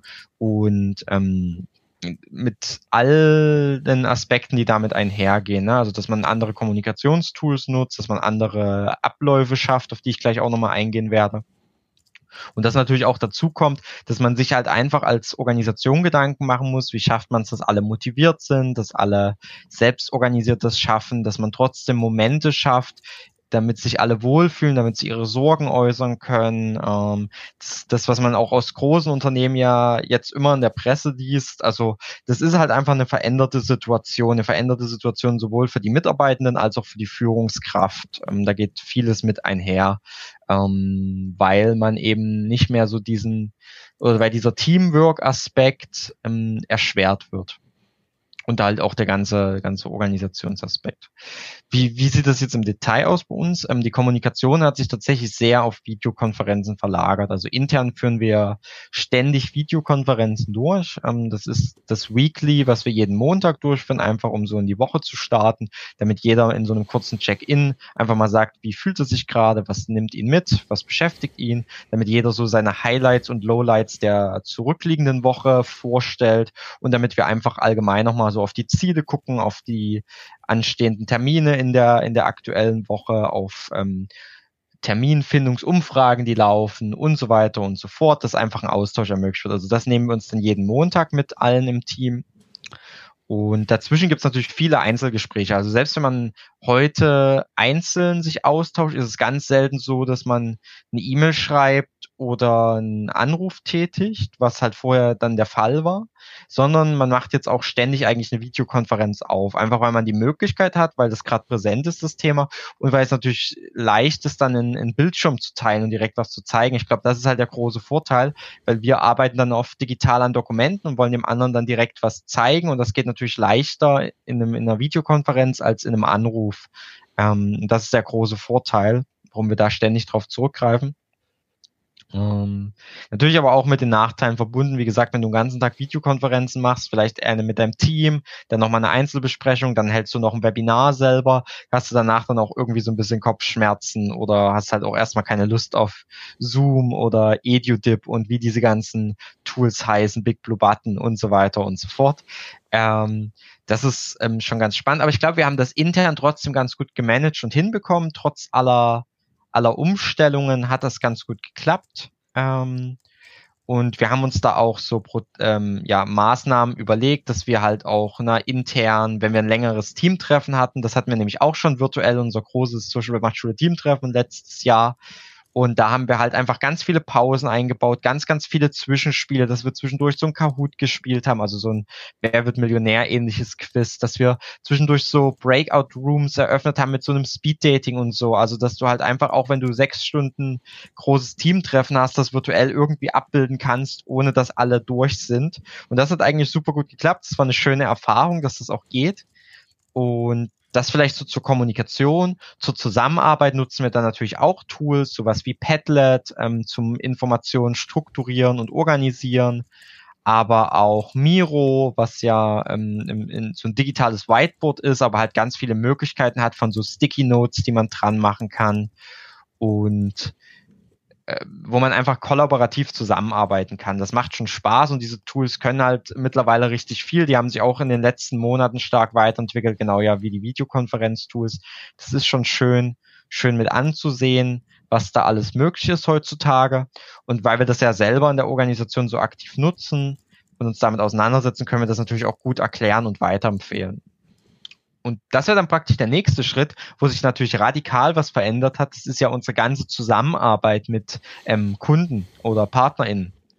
Weil wir natürlich jetzt nicht in die Schulen gerade können und mit SchülerInnen zusammenarbeiten oder mit Lehrkräften oder halt auch mit Eltern, weswegen wir gerade ganz, ganz viele Webinare durchführen, also virtuelle Seminare, Online-Seminare über Big Blue Button, über ähm, EduDip, ne, oder über ein anderes Tool, je nachdem, mit welchem Partner wir das auch gerade zusammen machen und da halt einfach die Lehrkräfte erreichen und da ist das von mir vorhin angesprochene natürlich sehr wichtig. Du kannst nicht eins zu eins das ins Online übertragen, was du sonst in einem Workshop gemacht hast. Du musst dir natürlich Sachen überlegen, wie lockerst du das Ganze auf? Wie gestaltest du das interaktiv? Wie schaffst du, dass das alle Fragen stellen können, dass sie ihre Erfahrungen teilen können? Also du schaltest immer mal Leute per Mikrofon dazu. Du nutzt so digitale Tools wie Mentimeter oder wie Onku, um einfach in den Austausch zu gehen, um gemeinsam zu brainstormen. Du nutzt den Chat also da, da ganz, ganz viele Learnings auch gemacht, einfach in den letzten Monaten, wie man so eine virtuelle Konferenz gestaltet oder ein Webinar. Und ähm, das ist ähm, super spannend zu beobachten, ähm, wie da auch die Lehrkräfte dazu lernen und ähm, wie das halt gelingt mit der Zeit. Und ja, was, was soll ich sagen? Ähm, mit den Eltern, den virtuellen Elternabenden natürlich, also auch das gehört, gehört dort dazu. Und was natürlich sehr, sehr schwierig möglich ist, ist tatsächlich Schülerinnen und Schüler zu erreichen. Also das gelingt uns kaum, ähm, zumindest über die normalen Wege, sondern wir müssen das halt indirekt machen, über Selbstlernmaterialien oder über die Lehrkräfte, dass wir die halt befähigen, wie können die selber ihre Schülerinnen und Schüler erreichen. Das liegt aber auch daran, nicht nur, dass es technisch schwer ist und, und, und logistisch, sondern auch, weil die Schülerinnen und Schüler sich ja gerade darauf konzentrieren sollen, einen Stoff zu lernen, der in der Schule vermittelt wird. Und das ganze Thema Medienbildung, Medienkompetenz vermitteln, was wir ja betreuen, da eher hinten runterfällt. Ne? Deswegen bilden wir eigentlich die Lehrkräfte aus, dass die es schaffen, ihre Schüler zu erreichen. Und ähm, unsere Hauptthemen der Medienkompetenz können wir gar nicht so sehr gerade in den Vordergrund rücken. Ähm, aber dafür bringen wir halt digitale Bildung in Sachsen so ein Stück weit voran und das macht schon, schon sehr großen Spaß, weil es ja aktuell sehr gefragt ist und natürlich sehr gebraucht wird. Ähm, ja, das vielleicht so ein bisschen als, als Überblick und lerne natürlich auch täglich dazu. Es ist echt spannende Erfahrung und ja, es ist, es ist, glaube ich, ähm, was noch ein wesentlicher Unterschied ist, es ist halt wesentlich kürzer. Also so eine Fortbildung online ist wesentlich kürzer als eine Fortbildung vor Ort. Ähm, so ein Webinar geht halt 90 Minuten, maximal 120 Minuten, was wir geben. Eine Vor-Ort-Fortbildung wäre vielleicht minimal drei Stunden, ist oft deutlich länger, manchmal halt einen ganzen Tag und so. Das ist schon ein, schon ein Unterschied, dass man dann eher darauf geht, dass man es über mehrere Termine streckt oder dass man halt andere Wege findet, ähm, die nicht live sind, sondern halt hinterher noch mit den Lehrkräften in den Austausch zu gehen oder zu bleiben oder so eine Art Hausaufgaben zu vergeben. Das ist auch ja. meine, meine Erfahrung. Ähm, also wir haben ja auch mit, mit Lukas, mit meinem Mitstreiter von Einfach Ton, haben wir ganz viele Workshops 2019, muss man mittlerweile sagen, gegeben ähm, zum mhm. Thema Podcasting. Und letztes Jahr haben wir auch ein paar digital gegeben. Aber wie du schon sagst, man muss halt aufpassen, man kann halt nicht drei Stunden Videokonferenz ähm, durchziehen und, und gar nicht ähm, Workshops in dieser Länge. So, das, das schaltet man so schnell ab, es ist alles an, viel anstrengender, ähm, dass man sich konzentriert und dass man nicht abgelenkt wird. Ähm, deswegen machen, ist es halt auch wesentlich kürzer bei uns, so 90 Minuten, maximal diese 120, die du gerade angesprochen hast. Ähm, da muss man wirklich aufpassen. So, dass man kann da nicht sagen, hey, und äh, wir machen jetzt und ähm, wir packen das alles voll. Da wird man selber merken, es ist für die Person anstrengender, die das durchführen, wesentlich, weil äh, die, der aktuelle Feedback-Kanal ist halt anders als wie bei ähm, wie bei einem echten analogen Seminar vor Ort. Es ist alles anstrengender und man muss halt wirklich aufpassen, wie man das Ganze konditioniert und man muss viel mehr auflockern. Ähm, man muss halt wesentlich die Leute mehr auch, was heißt unterhalten, ist das falsche Wort, aber man muss, die, man muss halt nochmal viel mehr auf sie eingehen, um das halt mhm. ähm, auf eine gleiche Lebendigkeit oder eine versuchte gleiche Lebendigkeit zu bekommen wie in einem echten Workshop. Ja, und ich finde es auch viel schwerer, so die Stimmung aufzugreifen, also mitzubekommen, wie geht's denn jemand Einzelnem in der in der Runde oder wie nimmt sie oder er das Ganze gerade auch wahr, weil du ja doch nur die kleinen Kameras hast. Manchmal haben die Teilnehmenden gar keine Kamera. Das macht es natürlich nicht nicht wesentlich einfacher. Und auch dafür muss man einfach Zeit einplanen und alles bekommen wir auch gar nicht mit. Also, na klar, auch in einem Vor-Ort-Workshop oder in einem Unterricht erreichst du natürlich nicht jeden und jede, das ist klar, aber virtuell ist es halt noch viel schwieriger zu erfassen, vor allem wenn die Leute sich nicht selbstständig melden und Fragen stellen, dann mhm. so ein Gefühl dafür zu bekommen. Hm. Ähm, und auch wegen Kameras, weil du es gerade ansprichst, ähm, eine schlechte Videoqualität trägt auch nicht dazu bei, dass, ähm, dass die Laune steigt. mhm, ja. Das, also ja. das kann man ja auch, wie ich schon das mit dem Ton gesagt habe, ist es bei Bild halt auch die die Sache. Also niemand freut sich mehr über so ein ähm, schlecht aufgelöstes Bild, ich sag jetzt mal Pixelhaufen, der sich dann bewegt. So. Mhm. Und das ist die andere Person. Also das ist ja, das ist ja auch äh, konträr gegenüber unseren äh, Sehgewohnheiten, die wir haben. Mhm. So, also, ne, mhm. wir sehen uns jetzt gerade scharf. Wir haben zwei ganz, ganz vernünftige Kameras gerade für den Zweck, aber es ist halt ähm, schwierig halt. Und auf der anderen Sache ist es natürlich gleichzeitig eine Geldfrage und äh, eine gute Kamera zu haben und äh, gut ja. aufgelöst zu sein. Auf jeden Fall. Genau. Also das schon die, die, die wesentlichen Unterschiede, glaube ich, herausgestellt der Arbeit. Mm, es gelingt das, das sollte man, glaube ich, immer dazu sagen. Es ist alles aber trotzdem einfach anstrengender. Auch mit dem, was passiert denn eigentlich nach der Videokonferenz. Nicht nur sie selbst und die Vorbereitung des Ganzen, sondern dass man halt danach auch, so geht's mir zumindest nach so einem Tag halt dann doch geschaffter ist. Also auch klar, da muss man wieder sagen, ein Vor-Ort-Workshop kann genauso anstrengend sein und da kann es rattern und du hast ganz viel aufgenommen und dann bist du auch erstmal geschafft. Aber so, so virtuell ähm, und dann noch ja zusätzlich, du arbeitest ja trotzdem am Computer weiter, du guckst vielleicht in deiner Freizeit noch oft einen Monitor, guckst einen Film oder ein YouTube-Video und so weiter. Das heißt, du bist einfach, hast viel mehr Bildschirmzeit, so geht's mir zumindest. Also meine Bildschirmzeit hat sich halt drastisch erhöht, dadurch, dass ich eben auch nicht mehr diesen Ausgleich habe, dass ich in Workshop-Räume gehe, wo ich halt auch analog mit den Leuten zusammenarbeite. Und ich glaube, das wird sich halt auch schon, schon noch langfristig bemerkbar machen und ähm, trägt vielleicht auch dazu bei, dass die laut dass die Laune der, der, der einzelnen Menschen so ein bisschen nach unten geht. Zusätzlich dazu natürlich, dass man weniger kulturelle Angebote und so wahrnehmen kann. Zumindest im analogen ja. Bereich gar keine und, und digital ist es halt auch das nicht, nicht dasselbe. Ähm, das ist auch so ein, so ein wesentlicher Faktor. Also ich glaube, es würde sich auch anders nochmal auf die Leute auswirken, wenn man wüsste, okay, ähm, ich, ich habe jetzt eine Videokonferenz, weil wir halt mhm du in Hamburg bist und ich in, in München, so als Beispiel. Ja. Ja. Aber wir wissen beide, okay, du gehst heute Abend noch ins Kino und ich äh, treffe mich noch auf ein Bier in der Kneipe. So. Ja. Das, das glaube, das würde es auch nochmal wieder anders ähm, auflösen Ja. und anders darstellen. Es, es hat natürlich noch einen anderen Vorteil, ne? Also man kann einfacher Distanzen überbrücken. Also man, ich habe das vorher halt nicht gemacht, aber es gibt halt wirklich gerade so in Management-Posten Leute, die Mhm. halt oft für ein Meeting irgendwie nach München geflogen sind oder so, was natürlich umweltmäßig äh, sch sch schlimm ist. Genau, für eine Stunde irgendwie Akquisetermin in eine, durch ganz Deutschland fliegen Fliegen und dann wieder zurückkommen. und dann ja. noch zurückfliegen am gleichen Tag. Man ja. kennt das ja durch die, die ganze Inlandsflüge. Und Mhm. Das, da muss man einfach sagen, das ist so unnötig. Ähm, da kann man sich auf jeden Fall per Videokonferenz halt einfach sehen. Ähm, aber wenn man natürlich viel intensiv zusammenarbeiten will, äh, ka- kann man sich auch in Zug setzen und ähm, sich dann sehen. Aber so für Einzelmeetings und äh, Mhm. zum Distanz überbrücken ist es ja echt hilfreich.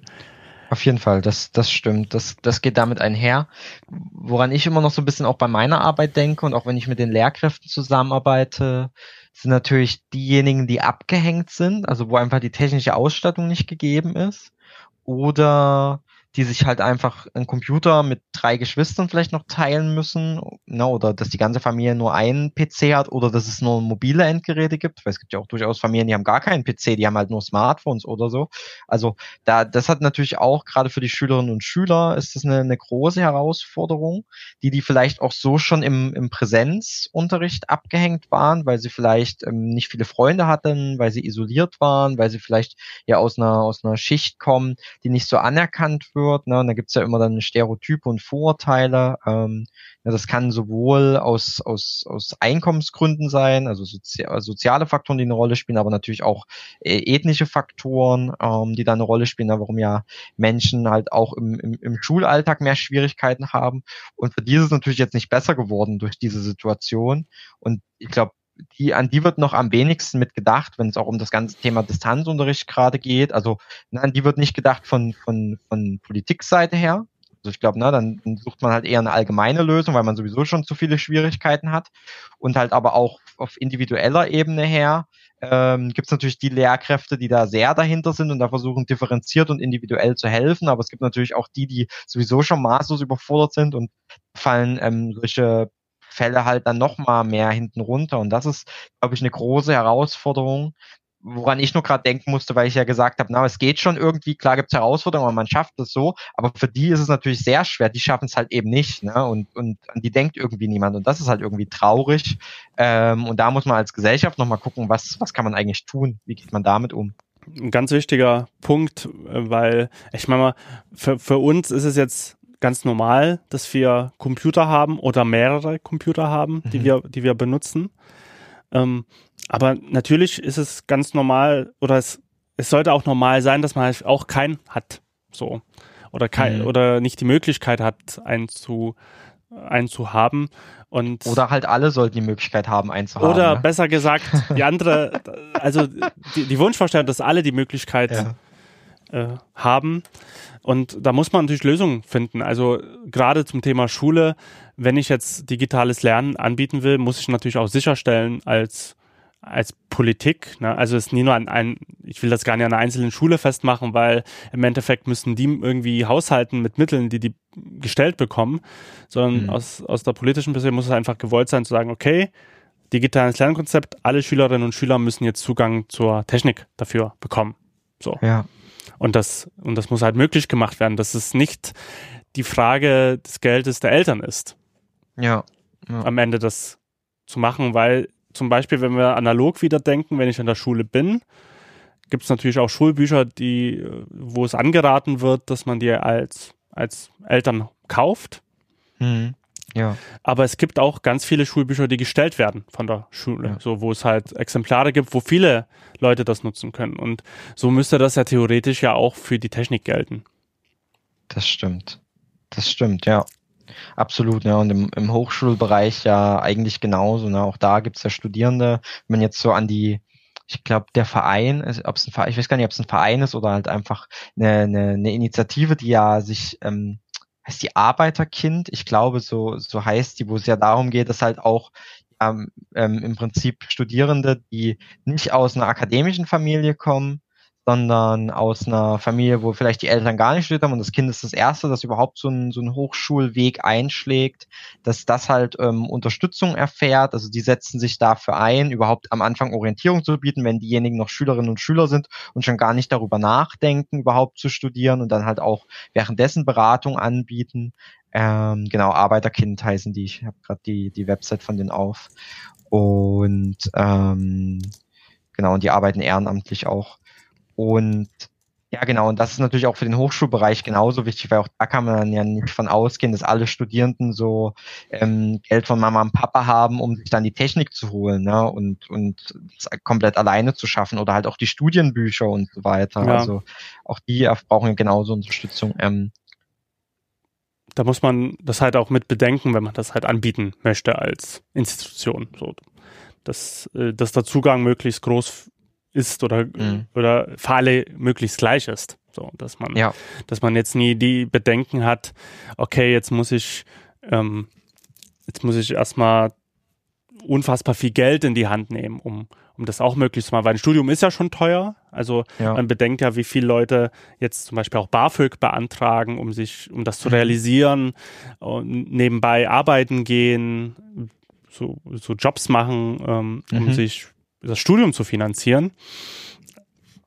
Und das kommt ja auch noch alles dazu. Also ich meine, das ist jetzt auch nicht günstig, ein Studium zu beginnen. Wir können natürlich froh sein, dass wir in Deutschland ein System haben, was ich sehr befürworte, dass es, äh, dass die Kosten von der staatlichen Seite getragen werden, äh, ja. meistens. Ja. Und ähm, das eigentlich den, der beste Zugang auch zur Bildung ist, um so kostenfrei oder möglichst kostenfrei ähm, daran zu partizipieren. So, weil ansonsten niemand möchte die Verhältnisse wie in den USA haben, dass wir alle jetzt äh, 250.000 Euro Schulden aufnehmen müssen, um zu studieren. So. Ja, verrückt, oder? Hm. Ja, das, äh, das möchte, glaube ich, niemand. Äh, und, und bei den 250.000 muss ja auch noch eine Wohnung haben oder noch irgendwo hinziehen. Ähm, das, äh, also wird es eigentlich immer noch teurer im Zweifel. Und hier können wir mit im Verhältnis mit geringeren, viel geringeren Kosten halt ein Studium antreten, wenn man das möchte. Das stimmt absolut. Ähm, ich glaube, wir haben das Thema von vielen Seiten beleuchtet. Man könnte natürlich immer noch drüber reden, na, wie ist Deutschland überhaupt digital ausgestattet, wie sieht es mit den stabilen Internetverbindungen aus und so weiter und so fort. Aber ich glaube, wie sich so für uns individuell, für uns beide das verändert hat, das haben wir ganz gut abgebildet zu vor dem Lockdown. Mhm. Ähm, sei denn, du hast noch Fragen, ähm, dann, dann kannst du die, kannst du die gern noch, noch, noch loswerden. Also die einzige Frage, die kann ich auch an uns beide stellen, ist, was ist denn dein größtes, ich hätte Learning gesagt, ähm, mhm. aus der digitalen Arbeit, die du seit fast einem Jahr jetzt betreibst? Lass mich kurz darüber nachdenken. Ähm, können wir ein Stück spezifizieren? Ähm, meinst du für, für mich persönlich oder für, vielleicht in Bezug auf Social Web macht Schule? Ich würde, mich würde eher persönlich das interessieren. Also, mhm. was ist so dein persönliches, deine persönliche Erfahrung jetzt aus einem Jahr Videokonferenz, äh, eine nach der anderen? Ja. Ähm, ich habe das Gefühl, dass, dass, dass die, dadurch, dass alle wirklich in so einem Lernprozess sind, was das Ganze angeht, ne, was so Seminargestaltung angeht, Webinare, was so den Austausch angeht, so, ähm, zumindest in diesem einen Aspekt, hey, wir sind jetzt hier zusammen, zum Beispiel in einer Videokonferenz oder die Videokonferenz kommt halt auch gar nicht erst zustande, so ähm, toleranter sind, was so Fehler angeht oder, oder in, in Probleme angeht, dass, dass alle sich das mehr verzeihen, als wenn du jetzt zum Beispiel unpünktlich zu einem Meeting kommen würdest vor Ort.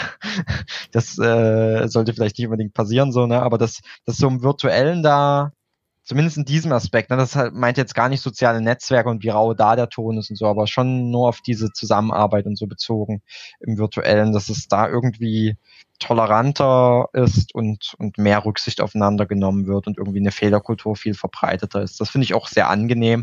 Das ist auch das, was wir eigentlich auch immer den Lehrkräften zum Beispiel mitgeben. Hey, fangt langsam an, Schritt für Schritt, findet euren persönlichen Zugang, der euch auch Spaß macht.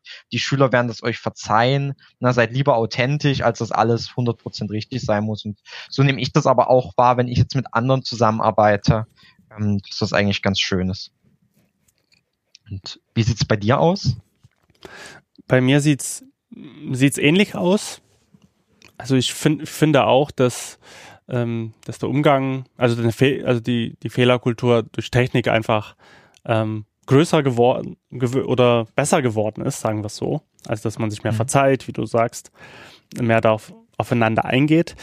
Ähm, mein Learning ist eigentlich umso, also ich, ich müsste jetzt vielleicht so sagen, umso weniger man das nutzt, umso besser vielleicht auch. Also mhm. ich glaube, es bringt ja jetzt nichts, ähm, es kommt natürlich auf den, aufs Aufgabengebiet drauf an, aber es bringt ja nichts, dass du von Montag bis Freitags jeden Tag zehn Stunden Videokonferenzen hast. So. Also da kommt man ja auch gar nicht zum Arbeiten. So, wenn man, wenn man das, wenn man so, außer es ist, ich arbeite direkt mit mit Person eins zu eins und muss das dann über diesen Weg jetzt gerade lösen. Okay. Aber ich mhm. glaube, umso kürzer man diese Zeiträume fasst, wahrscheinlich weiß ich nicht, ob ihr zum Beispiel auch ähm, Zeit, also sagt, okay, gut, wir haben jetzt ähm, ein Zeitfenster von 90 Minuten, dazwischen gibt es irgendwie Pausen, aber in der Zeit müssen wir XYZ irgendwie geschafft haben. Ob das zu mehr Erfolg führt, weil man das nie überstrapaziert, auch mhm. in, auf, auf dieser Form ich glaube, es bringt halt auch nichts, wenn man jetzt ein super tolles System hat und eigentlich den ganzen Tag in diesem System verbringt. So, also ja. es bringt, äh, also bei Agent Slack ist ja zum Beispiel auch bei Agenturen sehr beliebt. So mhm. dieses ich, ich, und man kann sich ja auch drin verlieren, jeden Tag dann herumzuslacken und sich eigentlich nur darauf zu äh, darum herumzutreiben und und irgendwie sich ständig Nachrichten zu schicken und im Endeffekt ähm, hat man gar nicht so viel geschafft, wie man schaffen wollte oder so. Also und mir geht's halt auch so, dass ich halt versuche, so das kompakt wie möglich zu halten. Allgemein mit meiner ganzen Kommunikation oder auch immer kompakter. Ich bin ja auch so, dass ich auch gern mit Menschen in Austausch bin. Aber äh, ich glaube, das bringt halt mehr, wenn man sagt, okay, wir haben jetzt einen Zeitslot, wir konzentrieren uns drauf und danach geht jede Person seine individuellen Arbeit nach. Ja, ist, glaube ich, ein, ein, super wertvolles Learning und gleichzeitig ein wertvoller Tipp, den man auch nach außen mitgeben kann, ähm, sich da auch selbst zu disziplinieren und zu versuchen, zumindest in so Arbeitskontexten ähm, oder ne, Kontexten, wo was geschafft werden soll, die jetzt halt nicht so privater Austausch sind, das kompakt zu halten und sich so auf vielleicht Regeln und Zeiten zu einigen. Das ist, glaube ich, ähm, sehr wertvoll und kann einem auch ein besseres Gefühl über den Tag verschaffen. Ja, sehr spannend, sehr spannend. Man kann ja auch das, äh, das private Gespräch ja auch ähm, abend, auf abends verlagern. So, man kann ja sich dann auch zur Videokonferenz treffen, aber dann machen mhm. sich alle in getränkter Wahl auf und, ja. und können locker dann miteinander sprechen. So. Aber ich glaube, im Arbeitsalltag weil, weil man will ja auch nie, wie du schon sagst, man verbringt so viel Zeit schon am Bildschirm, man muss es halt wirklich nicht überstrapazieren und man muss ja jetzt auch nicht noch mehr arbeiten, als es eh schon, als es einen gut tut, so. Außer man hat natürlich Verantwortungspositionen, aber das geht jetzt in eine andere Richtung, so. Genau. Ja, super. Ähm, vielen Dank, Bonnie, ähm, wieder für ein super tolles Gespräch. Nächstes Mal hoffentlich auch dann mit dem erwähnten Getränk und vielleicht auch vor Ort. Das, das äh, würde ich mir auch wünschen. ja, ich hoffe, das schaffen wir. Ähm, ansonsten freue ich mich schon, wenn wir uns wiedersehen. Ähm, natürlich die, die Frage, wie schnell das jetzt passiert. Das steht ja auch bei dir so einiges an Veränderungen noch an in nächster Zeit. Ähm, ja, das wird dann auch ein Thema im Podcast sein, einer der nächsten Folgen wahrscheinlich. sehr schön, sehr schön, genau dann ähm, würde ich sagen, wir freuen uns auf jeden Fall, wie immer, über Feedback, ne, ob ihr uns persönlich schreibt, ob ihr einen Kommentar hinterlasst, ob ihr in sozialen Netzwerken etwas hinterlasst. Also was sind vielleicht eure Gedanken? Wie nehmt ihr halt auch diese Veränderungen wahr? Und lasst es uns gern wissen. Und dann freuen wir uns auf das nächste Mal zusammen mit euch. Bis dahin eine schöne Zeit. Tschüss. Tschüss.